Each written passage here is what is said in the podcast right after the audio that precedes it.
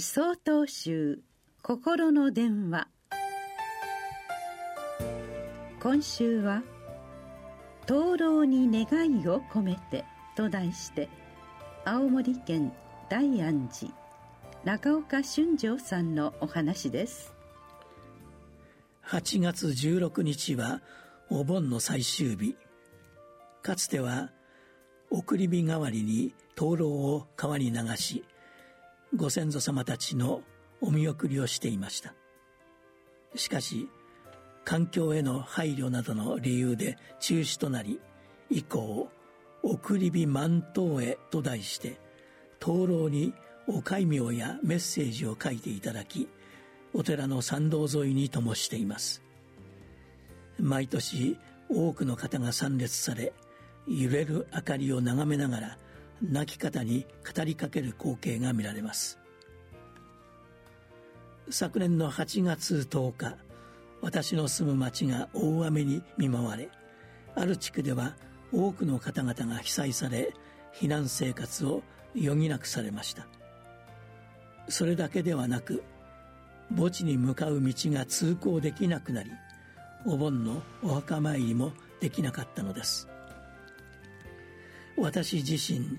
お盆の準備に追われて何も支援ができないでいた中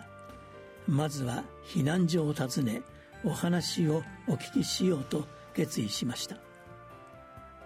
車座になって皆さんとお話をしている際ご先祖様のお盆供養が何もできていないといった方がおられました。そこで私にでもできる支援として避難所での合同供養と送り火満頭への灯籠配布を計画し無事お勤めすることができました。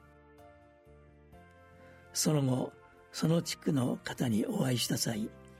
おかげさまであの時の経験を通し